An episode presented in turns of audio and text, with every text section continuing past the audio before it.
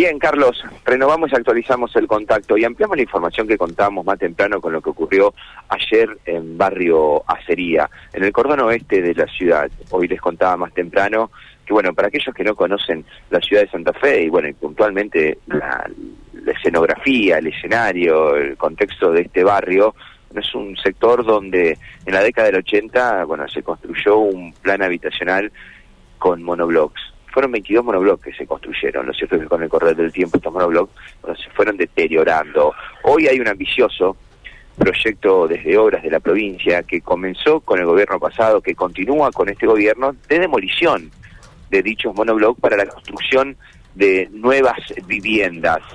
Lo cierto es que a medida que van derrumbando estos monoblocks, que ya van derrumbando 8 de estos 22 históricos, bueno, en algunos monoblocks ya están deshabitados, algunas familias ya fueron reubicadas y en otros monoblocks todavía siguen viviendo familias. Y lo que le pasó a Fabián ayer fue realmente eh, grave, pero al mismo tiempo milagroso, porque justo salió de su casa y en el momento que salió parte de su vivienda en el monobloc número 4, en la unidad habitacional número 56, se le vino abajo parte del techo en, la, en el sector de la cocina de su vivienda. Vamos a escuchar a Fabián lo que contaba y qué fue lo que pasó en la jornada de ayer que puso en alerta a todos los vecinos, a todos los habitantes de los monólogos, que todavía son muchos, que todavía son muchos y que están esperando una respuesta del gobierno, que va a tardar en llegar, obviamente, pero mientras tanto, ¿qué es lo que pasa? Fabián contaba lo que ocurría en su unidad habitacional, en su departamento, en uno de los monoblocks de Barrio Sería. Hoy por la mañana yo no estaba, estaba trabajando. Mi esposa y mi nieto habían salido hacia el colegio cuando se cayó todo, prácticamente toda la parte de la cocina. Según una vecina que andaba acá afuera, fue una explosión como que hubiera reventado algo. Estaba todo lleno de escombros, así que por 10 minutos se salvó mi esposa y mi nieto. De milagro, sí. Sí, sí, sí, de milagro. Y estamos reclamando hace 5 años ya. O sea, las casitas se están haciendo, pero va todo muy lento. Nos dijeron de hábitat que más o menos todavía faltan como 6 meses más para terminar las 90 casas que faltan. Todos igual, todos iguales, no se salva ninguno, están todos en la misma situación. Estamos todos en la misma situación. Acá somos 12 familias que estamos igual. Según lo que nos dijeron que si queríamos apuntarla podríamos apuntarla, pero no caerse más de lo que está no se va a caer. Es lo que ellos dicen, pero nosotros no tenemos la seguridad de que no se caiga. O sea, porque está todo marcado y yo tengo tres Así que estamos eh, eh, viendo a ver qué pasa, porque esa es la respuesta. Bueno, estamos viendo a ver qué pasa. Mientras tanto, todos los vecinos, digo, para que ustedes entiendan, entras, si vos, Carlos, Marecilio y yo entramos a una unidad habitacional de algunos de los monoblocks que hay, vamos al piso 1, eh, al piso 2 o al piso 3, en algunos sectores, en algunas viviendas, vamos a tener que esquivar postes, palos, que están apuntalando el techo dentro de la misma vivienda.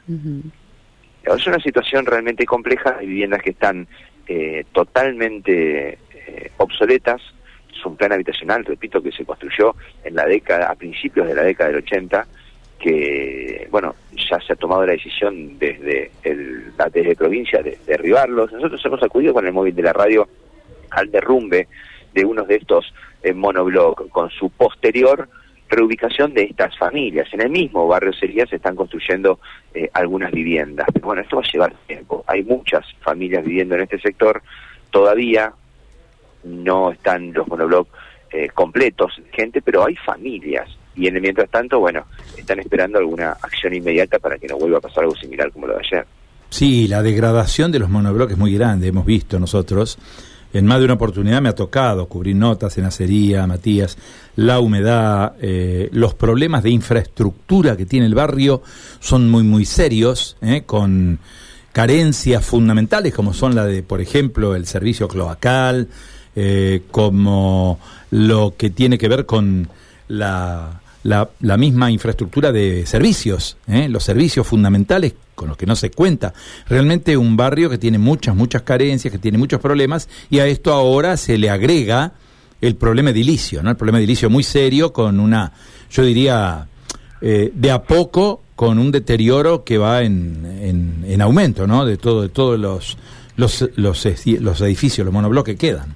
Sí, sí, estamos hablando de unidades habitacionales dentro de los monoblocks, los monoblocks en general que están apuntalados. Sí, sí, sí. Apuntalados para eh, brindar mayor resistencia. Las humedades, cómo se han ganado en, en los edificios, es impresionante.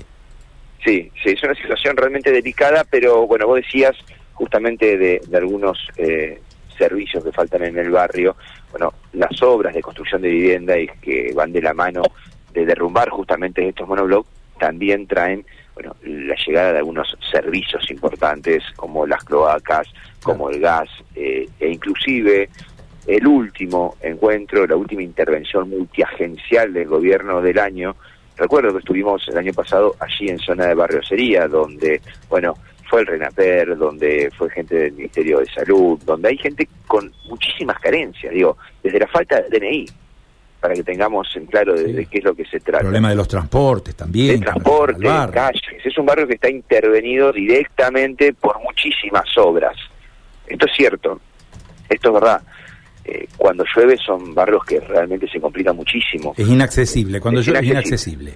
Es inaccesible completamente. Sí, sí. Bueno, es un barrio que está en intervención, pero mientras tanto, bueno, esta situación. Estamos hablando ayer de que por 10 minutos esto podría ser una tragedia, Carlos.